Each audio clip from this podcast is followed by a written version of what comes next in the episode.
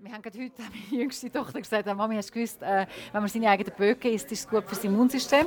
Dann habe ich ihr gesagt, okay, äh, das ist, wieso wir immer so gesund sind. also das ekelt mich nicht. Die eigenen Also- Bögen essen? Ja, das würde jetzt meinem Kind deine eigenen sagen. Böcke? Das kann schon mal vorkommen, ja.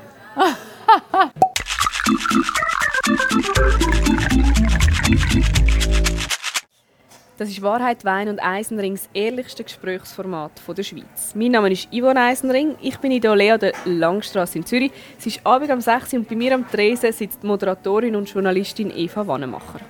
Eva Wannemacher hat ihre Fernsehkarriere bei Tele Zürich gestartet. Ab 1995 hat sie dort die News moderiert. Mit 27 hat sie zum Schweizer Fernsehen gewechselt, wo sie es 10 vor 10 moderiert hat. Sie hat für die Kultshow Big Brother einen Abstecher zu TV3 gemacht und war nachher kurz bei Dreisat. Seit 17 Jahren moderiert sie den Kulturplatz beim SRF. Die Eva Wannemacher ist 49, hat einen Sohn und zwei Töchter und lebt in Zürich. Ich freue mich sehr. Bist du da? Hallo Yvonne, ich freue Zum mich Wohl. auch. Zum Wohl. Cheers! Ja, cheers. Wir kennen uns ja noch nicht. Ich tue immer erklären, von wo sich die Leute kennen und wie, wir, wie ich die Leute kenne. Und wir kennen uns nicht, obwohl ich unbewusst eigentlich so deine Karrieremeilensteine einfach nachgemacht habe. Also ich habe auch das Matz Du gemacht. bist eine Nachmacherin. Ich bin voll eine Nachmacherin. Ich habe auch bei Tele Zürich gestartet, nachdem ich kurz beim Limataler war, bist du bist bei einem anderen Aargauer Bremgarten Zeitungs... Bezirksanzeiger. Aargauer Tagblatt. Und mit 27 bin ich auch bei Tele Zürich weg. Bin dann aber halt in die, in die Kunst-Kulturbranche und du bist zum SRF. Und dich kennt man ja darum auch als Moderatorin vor allem. Was man aber wahrscheinlich nicht weiß, was man aber kann anlesen auf deiner Webseite, ist, dass du eine Ausbildung machst zur Sexologin und dass du dich sehr mit Yoga und Schamanismus auseinandersetzt. Wie Genau. das? Wie ist was so weit Wie hat genau? so weit können kommen? Wie nach Was hat Tele Zürich und das SRF bei dir ausgelöst, dass du jetzt beim Schamanismus gelandet bist? Genau, es war ein langer Weg. Genau. Ja, das ist für mich ähm, nicht so erstaunlich, weil ich das seit Jahren ist das ein Teil von meinem Leben und ich habe das lange privat gemacht. Ich mache seit äh, wahrscheinlich seit fast 20 Jahren Yoga und so ernsthaft sicher seit 15 Jahren. Also das heisst ernsthaft. Aber wann macht man ernsthaft Indem Yoga? wir es fast jeden Tag machen. Okay, wow, ja gut, das ist ernst. Ja. Nein, so lange mache ich es auch noch nicht täglich, aber schon, dass es immer mehr auch ein Teil von meinem Leben geworden ist und dass es mir einfach besser geht, wenn ich es praktiziere und dass Also- ich es auch vermisse. Wie viel machst du? Wie viel Yoga machst du? Also inzwischen mache ich es wirklich täglich. Und dann äh, 10 Minuten, eine halbe Stunde, Äh, Stunde? Zwischen einer Viertelstunde und einer Stunde. Also es gibt Okay. so ein Minimalprogramm, das ich einfach wirklich immer mache, auch wenn ich um halb sechs aufstehe, weil es mir einfach nachher viel besser geht, gerade wenn ich muss arbeiten muss, was oft äh, sehr äh, früh am Morgen ist. Oder dann, wenn ich mehr Zeit habe, natürlich länger. Und wieso Sexologin? Also Sexologie ist ein Baustein in verschiedenen, ähm, sind verschiedene Module zu Ausbildungen, die ich zum Teil schon gemacht habe oder noch dran bin.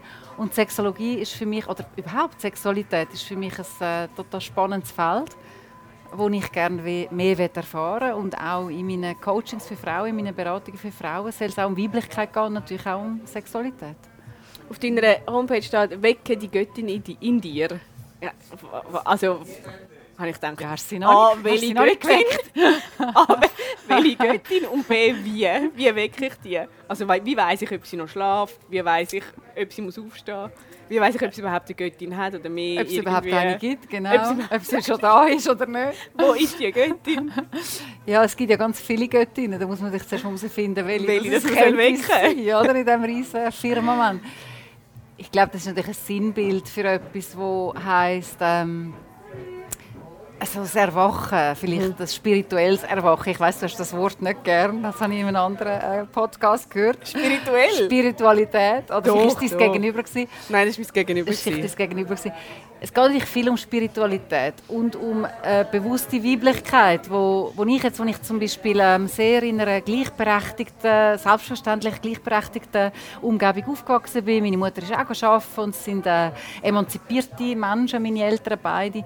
Hat es doch viel Prozesse gegeben, die ich eigentlich erst nach dies nach gemacht habe und eigentlich erstaunlicherweise erst spät noch ein paar entscheidende, wo jetzt so zwischen 45 und 50, wo ich ja gleich werde, wo ich muss sagen, ich habe wirklich ein Erwachen. Ich habe das Gefühl, ich bin so in Jahren vom Erwachen. Also Und was für das- ein Prozess? dass ich eben, dass ich wie genauer anhöre oder anschaue, was wirklich für mich wichtig ist und was meine Bedürfnisse sind Und auch das hat natürlich viel mit Sexualität zu tun, mit Weiblichkeit zu tun, mit einem Selbstverständnis von sich selber, mit einer Selbstermächtigung als Frau. Und das hat mich einfach als 30-jährige Frau hat mich das nicht interessiert. Ich habe mir darunter auch gar nicht können, oder ich habe gar nicht erst die, die, die, die Wörter erkannt oder verwendet, weil es einfach gar kein Thema war. Ich war dort auf der Autobahn vom Leben gewesen, mit Job und Kind bekommen und ich dachte, das hat vielleicht auch etwas mit dem Alter zu tun. Ich weiß es nicht. Und wenn du sagst, du dich für den Schamanismus interessieren, heisst das, du nimmst auch Ayahuasca oder gehst an Ritual oder was heißt das konkret? Ja, also ich mache auch Ritual. Ich nehme Teil an Ritual und ich finde, das ist etwas extrem Reinigendes, etwas ganz Tiefes.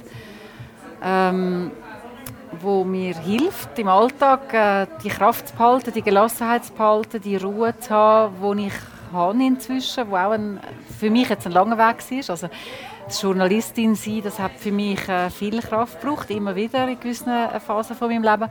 Und ich glaube, ich bin mehr bei mir, ich bin mehr geerdet, wenn ich so Sachen auch annehme als Tools, die mir gut tun. Wie jetzt eine bewusste Ernährung, ist auch die Spiritualität für mich ein Entscheid, wo ich, wo ich irgendwann mal gefällt habe, dass mich, ja, das interessiert mich, ich will mehr erfahren und ich bin ein neugieriger Mensch und dann geht man rein, gewisse Sachen und, und äh, entscheidet sich, das will ich jetzt, das will ich mitnehmen ins Leben oder das lasse ich weg, das ist jetzt nicht so wichtig.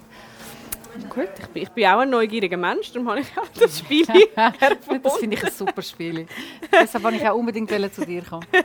Ich erkläre noch schnell, was wir jetzt nachher machen. Da haben wir einen Stapel Karten. Auf diesen Karten stehen Begriffe, sogenannte Tabuthemen. Du ziehst nachher eine verdeckte Karte und über Begriffe, die draufstehen, reden wir. Das Gespräch dauert 40 Minuten, außer du bist vorne am Limit, was ich aber nicht erwarte. Aber dann dürftest du abbrechen und schreiend rausrennen. Du darfst auch Fragen verweigern oder zurückstellen. Es ist alles möglich, außer Lügen. Außer Lügen. Lügen, ja. Das heisst ja Wahrheit, Wein und ja, Eisenring. absolut. Eben, wir haben den Wein, dann haben wir, wir Wein, wir haben die Wahrheit. Wir, äh, verpflichtet sind. Genau, fangen wir an. Geheimnisse. Mhm. Wie viele Geheimnisse findest du sind erlaubt in einer Beziehung? Ich glaube, es braucht Geheimnis, dass man sich kann erhalten bleiben als Paar. Ich glaube nicht, dass es ähm, das Ziel ist, in einer längeren Beziehung alles voneinander zu wissen und alles miteinander zu teilen. Welchen Bereich findest du, muss man teilen? Oder gibt es... Ja, also alle Lebensbereiche kann man teilen. Ähm, aber es gibt keine Ausschließlichkeit. Es muss eine Offenheit sein oder eine Durchlässigkeit, dass man für andere Menschen auch offen bleibt, für andere Erfahrungen, für andere. Ja, für, also, und das, das bedeutet auch, dass man nicht immer alles voneinander muss wissen muss. Also von dem gehe ich jetzt aus, ja. Würde wahrscheinlich ein Gewisse sagen, das ist irgendwie ein Doppelleben? Wenn man das ins Extreme Ja, also Doppelleben ist dann schon sehr schon pathologisch, würde ich jetzt mal sagen. Ähm, Geheimnis an sich, denke ich, ist ein Schmiermittel für den Alltag, für einen selber. Also, dass man, äh, ja, dass man dass man Freude hat am Leben, hat ja nicht immer damit zu tun, dass man alles mit allen teilt, sondern vielleicht hat man das Geheimnis nur für sich allein und genau das ähm, bringt einem glücklich durch den Tag. Hast du das schon immer so gehandhabt oder hast du früher das Gefühl gehabt, man muss in einer Partnerschaft ähm, quasi alles teilen, wo man denkt, ich glaube, ich bin da so ein bisschen zwiespältig in früheren Jahren. Eigentlich habe ich vielleicht auch gewusst, dass das wahrscheinlich nicht möglich ist. Ich habe auch immer äh, gewisse Freiheiten mir rausgenommen und mich eigentlich als so selbstbestimmte Frau in Erinnerung, auch in jungen Jahren. Ähm, und gleichzeitig hatte ich so eine sehr romantische Seite in erster Linie, wo ich dachte, aber das muss doch, die Möglichkeit muss es doch geben für die totale Symbiose, die totale Verschmelzung. Und ich habe das auch immer wieder gelebt. Aber das ist halt einfach kein Zustand, der bleibt über, über viele Jahre, sondern ich denke, ein Geheimnis oder eben sich in jemand anderen verlieben, auch wenn das nur ein, ein, ein Funke ist, ich denke, das gehört zu unserem Leben und ich fände es eine wahnsinnig traurige Vorstellung, wenn man sich das müsste verbieten oder wenn einem das jemand würde verbieten, da wäre ich äh, schwer nicht einverstanden. Aber würdest du auch zum Beispiel eine Affäre geheim behalten, weil du findest, das ist dein Geheimnis und das muss Platz haben? Ja, ich gehe eigentlich grundsätzlich davon aus, dass es nicht, ähm, dass es nicht förderlich ist, jetzt sich immer alles jetzt erzählen oder die totale Ehrlichkeit zu leben, weil ich denke, man sollte seinen Partner auch nicht mit einem Beichtstuhl äh, verwechseln. Also ich bin da, also das ist einfach so eine katholische Vorstellung, dass man dann, dass man dann die, Schuld sich selber erlässt, dann hat sich der andere auf der Schulter und hat Schmerz und Traurigkeit und ich sehe da nicht immer unbedingt den Sinn dahinter. Selbstverständlich, wenn das etwas Tieferes ist, eine tiefere Beziehung wird oder eine tiefere Verbindung, dann äh, gibt es sicher viele Gründe, die dafür sprechen, dass man sich das dann doch sagt. Aber ich glaube, also ich, ich handhabe das auch für mich so. Ich würde das auch nicht von meinem Partner alles unbedingt immer wissen, weil ich respektiere, dass auch seine Intimsphäre soll intakt sein und die hat nicht immer nur mit mir zu tun. Also so ein bisschen die Regel, alles, was nicht wirklich wichtig ist für die Partnerschaft zu wissen, muss man auch nicht zwingend erzählen. Ja, alles, was jetzt vielleicht nicht eine, eine größere Bedeutung bekommt. Mhm. Also ich denke, wenn man sich wirklich äh, in jemanden ernsthaft verliebt, in jemand anders, oder ähm, ja, was immer das dann für Folgen hat, dann ist es sicher von Vorteil, wenn man sich das sagt, weil sonst äh, gibt es wirklich einen, einen, tieferen Graben. Mhm. Das würde ich sicher auch unterstützen. Aber ähm, ja, meine Erfahrungen sind nicht, dass das immer zum Guten von einer bestehenden Beziehung ist, wenn man sich wirklich alles erzählt. Gut. Mhm, die zweite Karte. Die zweite Karte. Libido. Die schöne rote Karte. Ja. Habe ich ausgewählt, mhm. das Design. Das finde ich gut. Ja. Das gefällt mir sehr. Hat sich deine Liebe verändert im, im, in den Jahren oder ist die gleich geblieben zwischen dem ersten Mal Sex und jetzt? Nein, auf keinen Fall. Also, als junges Mädchen hat man selbstverständlich eine andere Libido wie als 50-jährige Frau. Also findest du eine, eine, eine stärkere? Ja, ja, ja, sehr. Also auch, vor allem halt auch, man kennt sich selber, man weiß, was man will. Man hat die Göttin schon geweckt in sich selber. Mit 50 um auf das zurückzukommen. Ja. Genau. Das sollte dann irgendwie passiert ja. bis dann. Ähm, man hat auch herausgefunden, welche man muss Ja, wecken. genau, welche dass man muss anzapfen ja. und so weiter. Es gibt eben doch einige ja, ich glaube, dass sich das schon verändert. Und jetzt in, meinem, also in meiner Erfahrung und auch die ähm, Erfahrungen von meinen Freundinnen um mich herum, die alle etwa gleich alt sind wie ich, würde ich jetzt mal behaupten, dass das äh, wächst. Dass das mehr, mehr Freude dazukommt. Ähm, und dass es, äh, ja, dass es eine zunehmende Kraft ist, nicht eine abnehmende. Also dass die Libido grösser wird? Ja. ja. Und das ist auch so gegen, gegen die äh, Klischees, die es oft immer noch gibt, jetzt in unserem Kulturkreis von Frauen, die um die 50 sind vom Thema Wechseljahr und so weiter, wo man dann so als asexuell vielleicht eingestuft wird von gewissen Gegenüber oder von einer gewissen Sicht von der Gesellschaft, das denke ich, das stimmt überhaupt nicht. Hast du das Gefühl, es ist eben genau das Gegenteil? Ja. Also sie wächst eigentlich ja. und die Lust wird wie größer. Also wenn man jetzt Libido mit Lust gleichsetzt. Genau. Und ich denke eben auch, dass Befreiung, die Selbstbefreiung von Frauen oft um diese äh, Zeit im Leben nochmal so wie einen neuen Schub annimmt. Die einen trennen sich, bei den anderen sind Kinder draussen. Es passieren recht tiefgreifende Sachen um so 45, 50 oft im Leben von Frauen. Man besinnt sich nochmal auf eine neue Entwicklung. Ich erlebe sehr viele Frauen, die dann wie nochmal durchstarten. Und auch, auch in der Sexualität. Wo dann erst, wo oft erst dann, oder jetzt also meine Generation, die oft bis dann gewartet haben, um sich wirklich zu befreien. Das würde ich jetzt von mir nicht behaupten, aber das, das ist so das Phänomen, das ich beobachte. Hast du das Gefühl, ähm, das hat damit zu dass man sich besser kennenlernt oder dass man den Körper also dass man den Körper besser kennenlernt oder hat es damit zu tun, dass wirklich die Lust einfach sich ändert, einfach so, wie sich Sachen im Körper ändern? Oder hat es damit zu tun, dass man besser sagen kann, was man will? Oder was sind ja, ich denke, ich denke, es hat sicher damit zu tun, dass man sich selber besser kennt und dass man kann dazu stehen kann, wer man ist. Und vielleicht keine Rolle ähm, nicht einem Rollenbild will entsprechen, das man vielleicht bis anhin selber mit sich herumgetragen hat. Das muss ja nicht mal fremd gemacht sein. Das hat ja vieles mit uns selber zu tun. Dass man mir gefallen oder was Ja, dass man eben vielleicht nicht mehr gefallen. Ja. Ich glaube, das ist genau, das ist ein Schlüssel eigentlich. Von diesen Jahren habe ich das Gefühl, ähm, das Östrogen geht ein bisschen runter, das Testosteron nimmt ein bisschen zu, die männliche Kraft von der Frau, das wieder gegen rausgehen, die Brutpflege ist vorbei ähm, ja, man ist, man, ist mehr in einer, man ist in einer anderen Kraft und viele Frauen gehen dann mehr raus und sagen, was sie wollen und sind dann nicht mehr das, sind dann nicht mehr das Schätzchen, das sie vielleicht zehn Jahre früher noch sind. Ich, tue das nicht jetzt, ich das nicht pauschalisieren. Nicht alle Frauen mit 30 sind irgendwelche Schätzchen. Oder? Gibt denn das nicht irgendwo ein Problem oder sind, sich die Männer gleich, ist die Erfahrung, die Männer sich gleich fest verändern und ja, in die genau. gleiche Richtung? Nein, genau die, die andere. Also die Männer haben dann weniger Testosteron, dafür mehr Östrogen. Also ich höre von vielen Männern um die 50, dass sie so viel heulen wie noch nie in ihrem Leben. Und das ist eigentlich so ein bisschen eher ähm, ein bisschen befremdlich dann vielleicht, oder? wenn man aufs Mal... Äh, so einen super sensiblen Mann neben sich hat, wo er eigentlich vorher schon ein Macho war. Und jetzt, also ja, es gibt so Verschiebungen, die sicher auch für die Männer gelten. Und der Mann will weniger Sex oder, gleich, oder nimmt, es bei mir zu? Es gibt, ich habe äh, ja, gehört immer wieder, dass das irgendwie sich total verschiebt. Das kann ich jetzt nicht, das kann ich jetzt wie nicht beantworten. Da bin ich zu wenig in der Männerwelt drin, dass jetzt für die Männer antworten Also, ähm, ich denke nicht, dass das einschläft bei den Männern, auch wenn sie mehr Östrogen ausschütten und etwa mal mehr heulen. Das kann ja sehr reinigend und befreiend sein. Aber ähm, Heulst denn du jetzt weniger Testosteron? ja, vielleicht, wer weiß doch, wenn jetzt, was du sagst. Ich habe so Jahre gehabt, ich wirklich so super hyperemotional war und das aber auch nie als Problem wahrgenommen habe, aber eigentlich das ja, das schon etwas war, was zu mir äh, gehört hat. Äh, schnell heulen und das war auch so ein Ventil. Gewesen. Vielleicht auch von Wut und Ärger, nicht nur von Traurigkeit. Und ich glaube, ich bin, ich bin ruhiger geworden, vielleicht stoischer, ähm, mehr bei mir.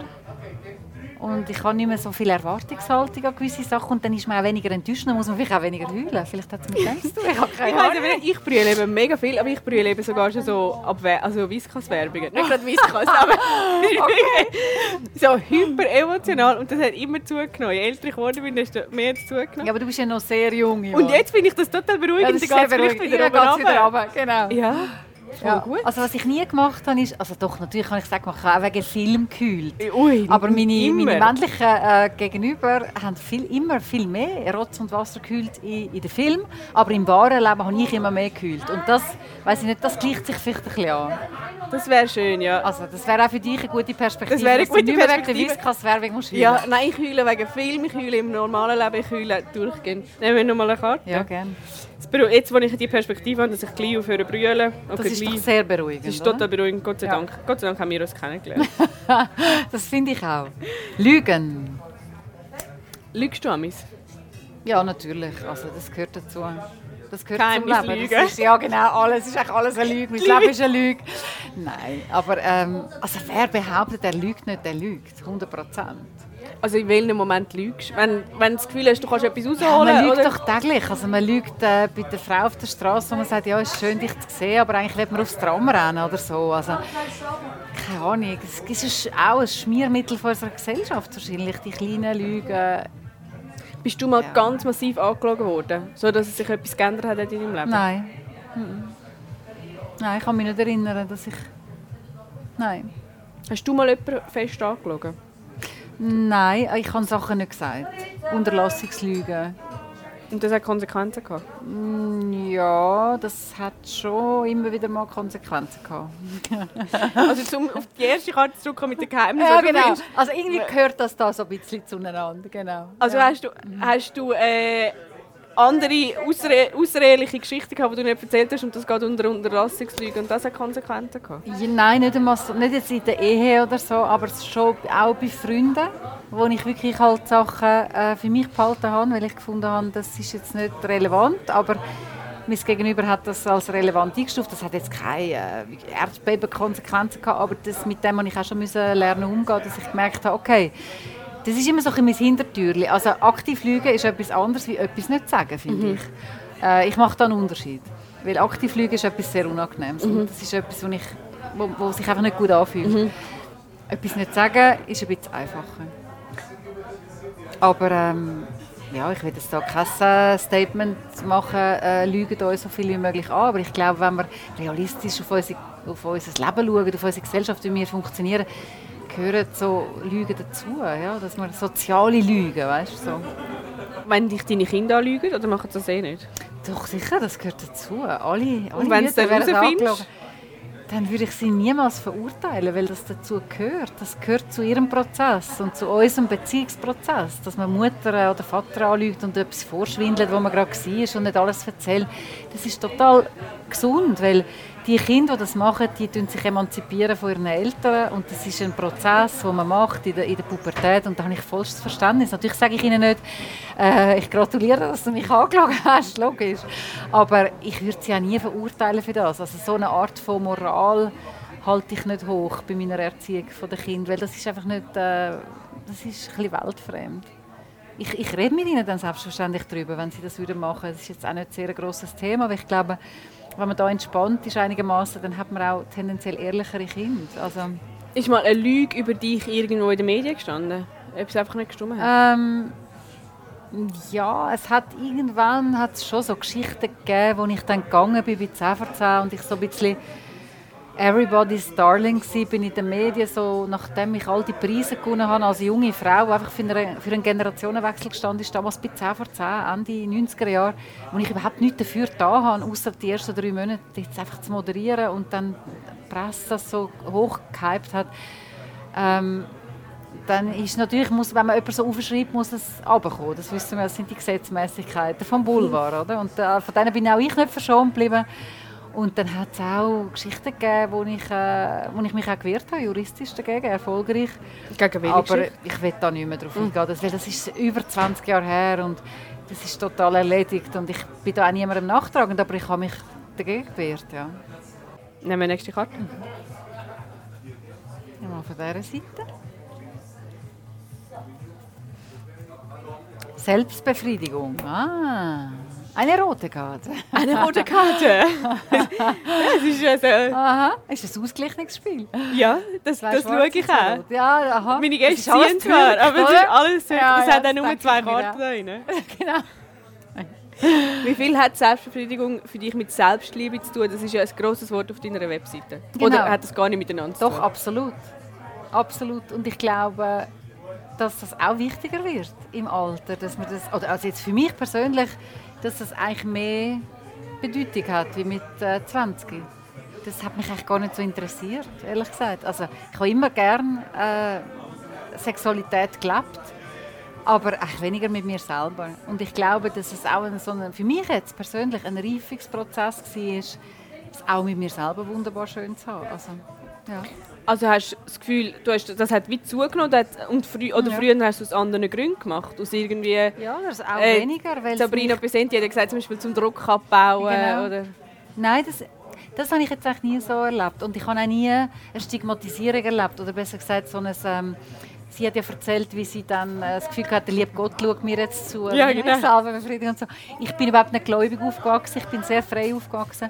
Das ist für mich gar nie ein Tabuthema gewesen. Und deshalb, ja, es ist so wie, wie ich auch Kindererziehung wahrnehme. Je mehr man Tabus aufbaut gegenüber den Kindern, desto mehr wird es etwas, wo man muss... Ähm, wo man muss, äh, wie soll ich sagen, sich durchsetzen oder dagegen ankämpfen und so weiter. Und irgendwie hat, ich habe es gar nicht in Erinnerung, dass das für mich als junge Frau so eine große Bedeutung hat. Eben weder als Ventil noch als «Oh je, ich mache jetzt etwas Verbotenes».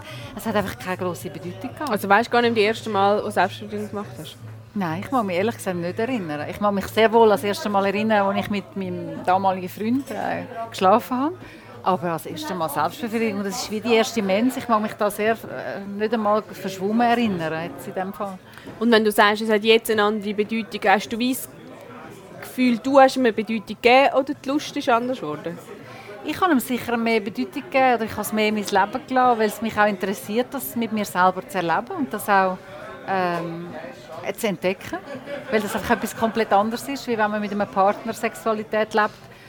Ähm, von dem her habe ich das sicher aktiv auch gesucht ja, und finde das auch etwas Wichtiges als Frau, weil ich denke, wenn man, wenn man weiterkommen mit seiner eigenen Sexualität oder mit seinem eigenen Frausein überhaupt, dann ist es auch wichtig, was man selber gerne hat und herauszufinden, was das für Nuancen können sein dass dann das auch einem Gegenüber kann erzählt werden zum Beispiel.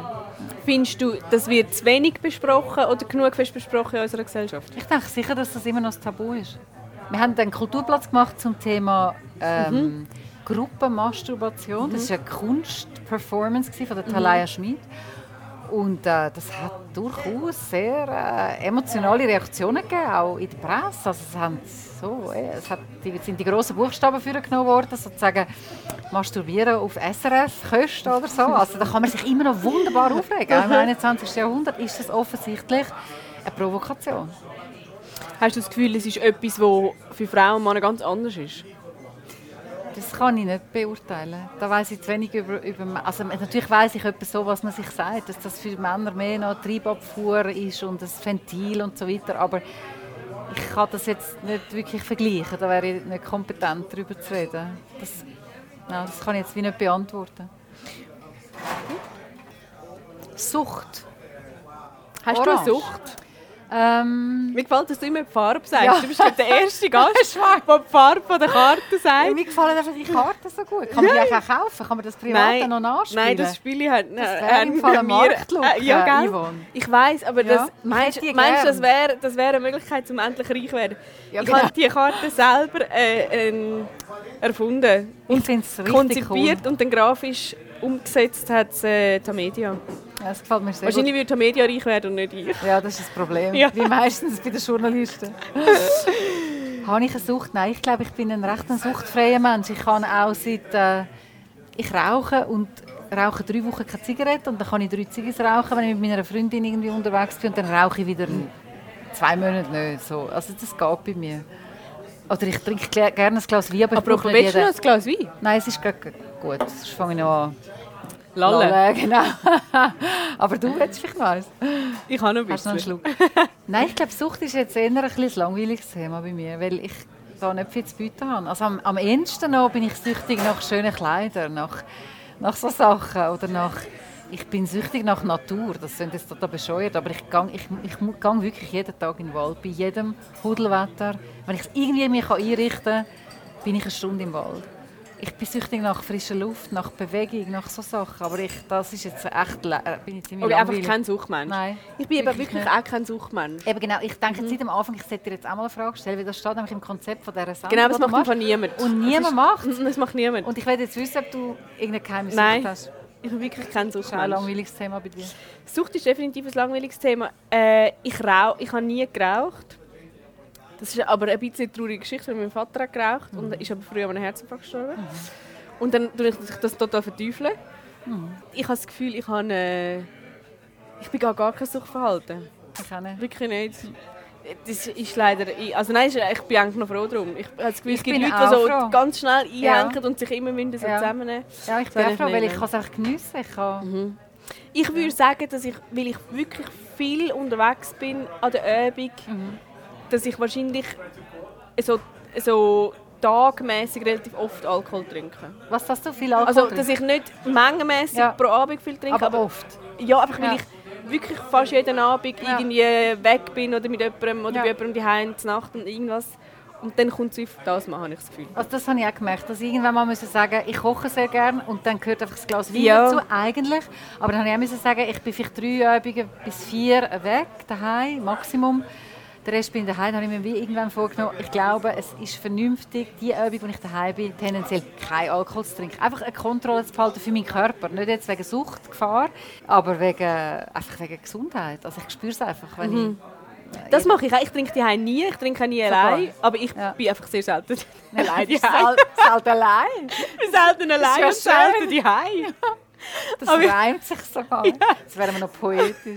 Aber ich habe immer das Gefühl, dann, dann ist es vorbei. Wenn ich mal für mich alleine eine Flasche Ah, doch, Wein das mache ich natürlich oft. Nein, das mache ich Das nicht. zelebriere ich sehr gerne. Weil ich koche auch dann Das oft geht- natürlich für mich und Kind und dann ist Ja. mal niemand rum und so. Und dann, doch, ich finde das noch recht wichtig.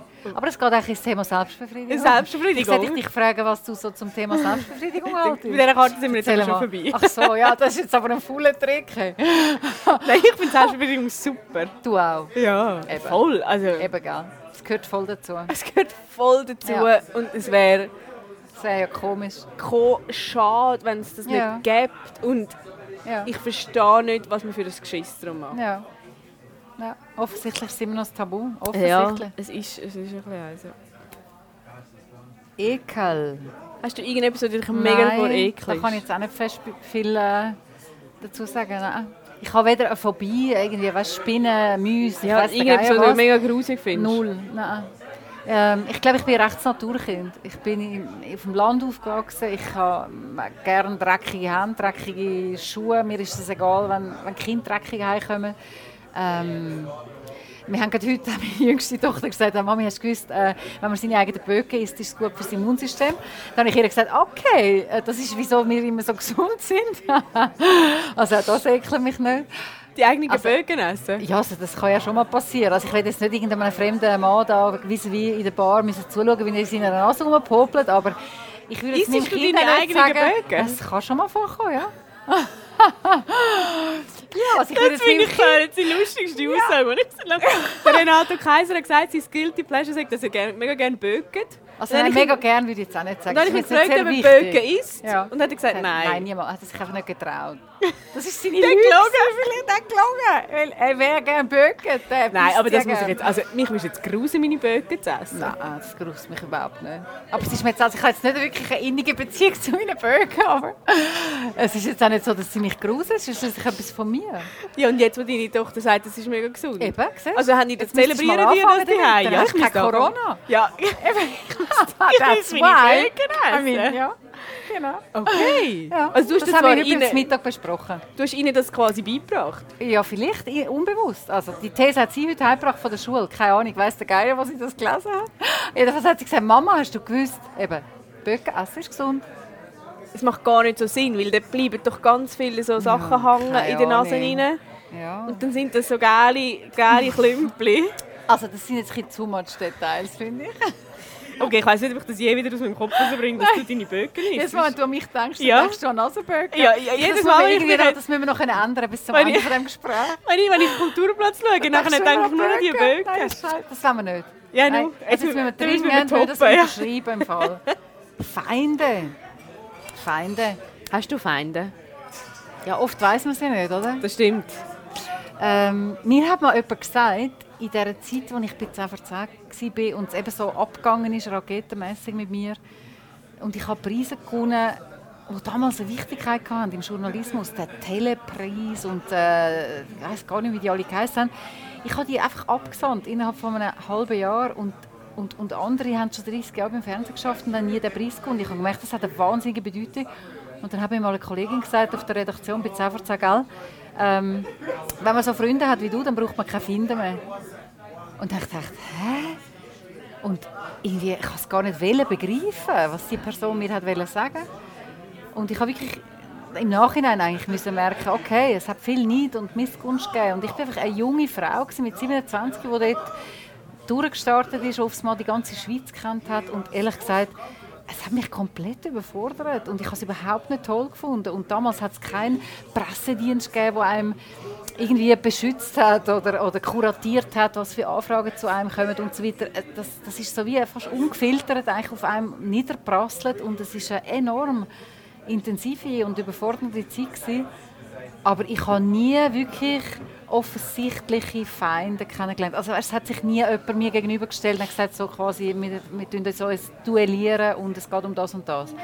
Aber ich glaube, das ist so ein das Wesen von der Schweizer, von der Schweizerinnen, dass man vielleicht wie, wenn man jemanden nicht mag, dann, ähm, dann tut man es halt einfach, keine Ahnung, zu schweigen oder man hat mit der Person nichts zu tun oder so. Und ja, Wieso ist das so schwierig für dich, mit dem Neid oder dieser Aufmerksamkeit umzugehen? Ich fand das einfach sehr. Äh, also das ist ja sehr, das ist ja sehr schleichend gewesen. Das habe ich ja in dem Moment gar nicht so festgestellt. Eigentlich erst wie im Nachhinein. Und was ich vor allem gemerkt habe, ist die mediale Präsenz und das unglaubliche ähm, Begehren vom Boulevard und so weiter. Und da habe ich sicher selber auch Fehl Fehler gemacht als junge Frau, obwohl ich nie sehr viel von meinem Privatleben preisgegeben habe. Äh, bin ich da sicher auch sehr unreif und zum Teil auch voll reingelaufen und so weiter. Und eben, wenn sie einem aufschreiben, dann wollen sie einem auch eines Tages abschreiben. Das ist das Naturgesetz von der Boulevardmedien und da habe ich meinen Preis gezahlt und meine Erfahrungen gemacht. Ähm, Du bist jetzt etwas anderes, wenn du dich könntest coachen die Frau von damals, wenn du dich könntest coachen jetzt, würdest, was würdest du sagen? ja, ich will mich glaube einfach mal eine Runde in den Arm nehmen, sozusagen. Und, ähm, weil es ist schon, man ist dann recht einsam, wenn man so aufs Mal, wenn es einem so aufpusht und damals hat das einfach eine andere Bedeutung gehabt, medienmäßig. Da hat es nicht äh, 50 Kanäle gegeben und, und so weiter und Internet und so. Es, es ist, der Schweizer Fernsehen hat eine wahnsinnige Bedeutung gehabt und wenn man so... Bist du dort frisch Mami gewesen? Frisch Ja, ich hatte dort einen, einen Sohn, gehabt, wo, also im 96 ist mein Sohn auf die Welt gekommen und im 98, Frühling 98 bin ich gestartet bei 10 vor 10. Ja. Das heisst, mein Sohn war zweieinhalb, gewesen, als ich gestartet bin bei 10 vor 10. Und das war meine Rettung, gewesen, immer. Also man hat ja immer eine Woche äh, so einen 10 vor 10 Dienst und dann ist man wieder zwei bis drei Wochen daheim. Und dann bin ich mit meinem kleinen Sohn äh, in den Wald gegangen und auf, in den Sandhaufen und das hat mich immer gebödelt. Und dank dem bin ich glaube einfach weder abgehoben noch, noch durchgedreht noch depressiv geworden. So. Also, das hat mich einfach sehr stabilisiert und ich habe das extrem wichtig gefunden und ich wüsste nicht, was mit mir passiert wäre als junge Frau wäre ich dort nicht Mutter gewesen. Es hat mich wirklich viel Kraft gekostet. Und vor allem habe ich das gemerkt im Nachhinein. Was eigentlich vorbei war. Es war so ein wie ein schlechter Traum. Einfach die Medien das, und dann eben der Wechsel zu TV3 und dann all das ist so aufgekocht worden. Das hat wirklich... Ähm, das habe ich zuerst mal verarbeiten. Hast du vor dem jetzt noch Angst oder ist dir das jetzt wie egal? Also wenn du jetzt wie auch äh, zum Beispiel Gülscha sagt in ihrem äh, Tag, hat da gesagt, sie hätte immer Angst vor der Schlagzeile. Also bei allem, was sie macht, denke sie, das könnte eine Schlagzeile geben. Ja. Bei dir ist jetzt klar, das sind Bögen. genau, das ist wenigstens eine Schlagzeile, oder? Also. Haben wir wenigstens eine generiert. ähm, ja, ich, ich weiß genau, was sie meint mit dem Gefühl. Ich kenne das sehr gut, das Gefühl. Und ich glaube, ich kann einen Teil davon loslassen, von dieser Angst. Oder wahrscheinlich eigentlich alles, weil ich glaube, das ist auch eine Frage von, von Reife und von Abgeklärtheit. Und natürlich, sie steht auch anders im Fokus.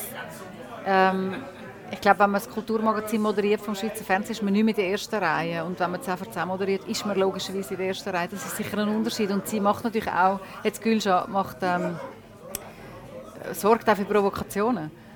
Und das ist auch mit das Kalkül natürlich. Ähm, ja, Aber was hast denn du unangenehm gefunden, dass du überhaupt in der im, also weißt, im Skiwerfer gestanden bist oder dass man dich nachher kritisiert hat? Oder was ist das Unangenehme ja, von dem schlechten man, ähm, Traum? Ich glaube, das ist die, die, Idee von dem, dass man aufs Mal eine öffentliche Person ist. Und, und ähm, in dem Alter, als ich damals war, habe ich dann aufs Mal das Gefühl, ich muss mich ja für alles rechtfertigen. Heutzutage, wenn jetzt ähm, auskommt, dass der Alain Berset eine jahrelange Affäre hat mit einer anderen Frau, dann kann er das einfach abblocken, indem er sagt, das ist privat. Das hat mir ja damals auch in den Sinn kommen. Aber das ist wie etwas, was man muss lernen muss. Und mit 27 kann man das vielleicht einfach nicht so gut. Ja, ich glaube, das sind Learnings. Das ist eine Frage von Reife, dass man das Recht hat, zu sagen, hey Leute, das ist privat.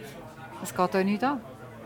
Ich habe das auch, also ich habe, als ich aufgehört habe bei Telezüri und dann das Buch geschrieben habe, und dann ist das ja ein Bestseller geworden und dann ist das in jeder Zeitung und mhm. zweimal auf der Frontseite vom Blick gewesen. Ich habe das im Nachhinein, ich habe etwa zwei Jahre gebraucht, um mich von dem zu erholen. Ich habe das, mhm. etwas von der, ich habe das eine von der schlimmsten Zeiten gefunden. Mhm. Ja. Ich habe lange gehabt, bis ich gecheckt habe, was ich so schlimm gefunden habe. Ich habe wahrscheinlich auch schlimm gefunden, dass ich plötzlich das Gefühl hatte, ich kann gar nichts mehr machen. Also ich kann nicht mehr in den Ausgang gehen und betrunken sein. Mhm. Was ich ja voll kann, ja. weil das bin ja ich als Privatperson. Ich habe es ganz, ganz unangenehm gefunden. Ja. Also das Gefühl, dass du, dass du ähm, den Eindruck hast, du bist immer unter Beobachtung ja. und wenn dir jemand böse will, dann kann er dir eins reinbrennen ja. in dem irgendetwas. Oder? Ich habe es aber nicht voll abgeleitet, glaube ich. Ich, immer noch, ich finde, es ist... Äh, es ist äh, äh, etwas Schwieriges, um damit umzugehen. Ja. Ich finde, der, der, Gedanke, es ist eigentlich auch egal, was alle Leute denken. Und es ist genau. egal, was über mich in den Medien steht. Oder, ja. ich meine, so wichtig bin ich auch nicht. Und überhaupt, das ist völlig egal. Habe ich nicht völlig können ablegen gegen ihn. Ich glaube aber, das ist, auch, das ist auch eine Einsicht, dass man sich muss sagen hey, ich bin ja, also eben, so wichtig ist mir dann auch Nein. nicht. Und äh, wen interessiert denn das schon? Und äh, ja, das sind so... Das sind so Prozesse, die ich auch gemacht habe. Ich weiß haargenau, was für ein Gefühl du beschreibst habe dann auch nach, nach einem Jahr alle Interviewfragen abgesagt, weil ich das, nicht mehr, weil ich das unangenehm habe. Ich finde, es ist noch tricky. Also ich, und ich finde, also ich meine, es ist jetzt fünf Jahre, nein 2016, es ist jetzt vier Jahre her. Äh, ich will es jetzt schon anders handhaben, mhm. aber ich finde, es ist wirklich, wirklich schwierig. Aber weißt, es kommt mir jetzt echt in den Sinn, wenn du das so erzählst, und ich bin natürlich in einer ähnlichen Situation gewesen, das ist auch etwas recht Weibliches, oder? Also, weißt, ja. würde jetzt ein junger Mann äh, sich denken, oh je, jetzt bin ich die schuld, wenn ich zu viel in die Medien komme, obwohl die groteske Situation, dass dann die Medien, die das schreiben, ja selber dich auch benutzen ähm, als Figur und auch wieder eine Schlagzeile daraus machen, dass wir immer die Tendenz haben, den Fehler bei uns selber zu suchen. Ja. Aber hat das jetzt nicht auch eher mit der Karte nicht zu tun? Also, weißt, das ja, ist es ist so, ich bin immer wieder gefragt worden. Oder Feinde, besser ja. gesagt. Ja. Okay, die Leute da drehen auf. Ja, heute ist es wirklich heute ist, äh, heute Highlife. Wir nehmen noch eine letzte Karte Highlife. und nachher, und nachher machen wir, wir einfach mit da. Genau, wir machen einfach mit bei dieser Party. Einsamkeit. Blaue Karte. Mhm, genau, hellblaue Karte. du hast gesagt, du warst einsam. Gewesen. Bist du dort nicht in einer Beziehung gewesen? Und ja, also in einer Familie und genau. Kind? Und ich meine jetzt mehr professionell einsam im Sinn von also die, das ganze, die, die, ganze Fernsehfabrik hat sich extrem verändert. Wenn ich heute mitbekomme, wie das medial läuft, wenn wir Interviewanfragen bekommen und so weiter, dann sind wir pampert und das gibt eine Unterstützung vom Haus. Und damals hat es die einfach nicht so gegeben. Und ich bin dem wie so in einem Tsunami, bin ich dem ausgeliefert gewesen, habe ich jedenfalls so empfunden. Aber natürlich bin ich überhaupt nicht einsam gewesen, sozial. Ich bin, ich bin mit meiner Familie gewesen, ich hatte ein Kind, ich hatte Eltern, ich hatte Freunde. Ähm, Bist du amigs einsam? Nein, also wenn, dann bin ich allein und zwar selbst, selbst gewollt. Also ich denke, ich bin eher zu wenig allein in meinem Leben. Wie zu, zu oft und ich sehne mich sehr nach dem Alleinsein und ich habe das auch sehr gern. Nicht, dass es immer einfach ist, wenn man allein ist, aber es ist für mich e-, enorm wichtig. Der Rückzug, die kleineren und die größeren, aber mit drei Kindern und mit einem Job und mit ja, ich bin eigentlich, also Einsamkeit ist glaube ich, jetzt wirklich auch ein Thema, das mich nicht sehr beeinflusst, weil ich eher das gegenteilige Problem habe in meinem Leben, dass ich ähm, oft zu wenig Zeit habe für mich selber. Wie kann man das Problem lösen? Ja, man muss sich, äh, man muss sich selber rausnehmen. Man muss sich auch als ersetzbar sehen, auch als Mutter, was nicht immer einfach ist. Jetzt sind Kinder grösser, jetzt ist das nicht mehr so schwierig, aber wenn man eine junge Mutter ist oder jedenfalls Mutter von kleinen Kindern, dann hat man ja tendenziell das Gefühl, dass man unersetzbar ist. Natürlich ist man es auch als Mutter, klar. Aber äh, der Vater kann das sicher genauso gut, einfach anders. Das ist auch so ein, ein Frauenthema, dass man dann einfach auch lernen muss, sich rauszunehmen. Und das heißt dann auch Erholung, Entspannung, Regeneration und dann haben wieder alle viel mehr von dir, vor allem du selber. Aber das sind so Prozesse, die man wirklich auch lernen muss. Weil man hat einen Job, man ist unterwegs, man, ist eh schon nicht immer daheim und dann kommt so ein schlechtes Gewissen hinterführen und dann will man noch einen Tag für sich, oder? Will man noch einen Tag allein wandern mit Freundinnen oder in ein Yoga-Retreat oder whatever. Und das braucht auch ein bisschen Mut und ein bisschen Reife vielleicht, dass man sich das selber eingestehen kann und das auch äh, so formulieren kann. Dass man sagt, ich brauche jetzt das. Würdest du in einem Coaching sagen, man muss egoistischer werden? Absolut. Ich glaube, wir Frauen können eine Portion Egoismus ganz gut brauchen. Ich nehme das als Schlusswort. Ah, das ist schön. Amen. Danke vielmals. Danke vielmals. Sehr, sehr schön. Gewesen, obwohl ich jetzt das Bild mit den Bögen nicht mehr aus meinem Kopf das, also, Es geschieht nichts Schlimmeres. Aber es, es ist viel auch, schlimmer. Nein, es ist ein gutes Bild. Also, danke vielmals. Danke dir.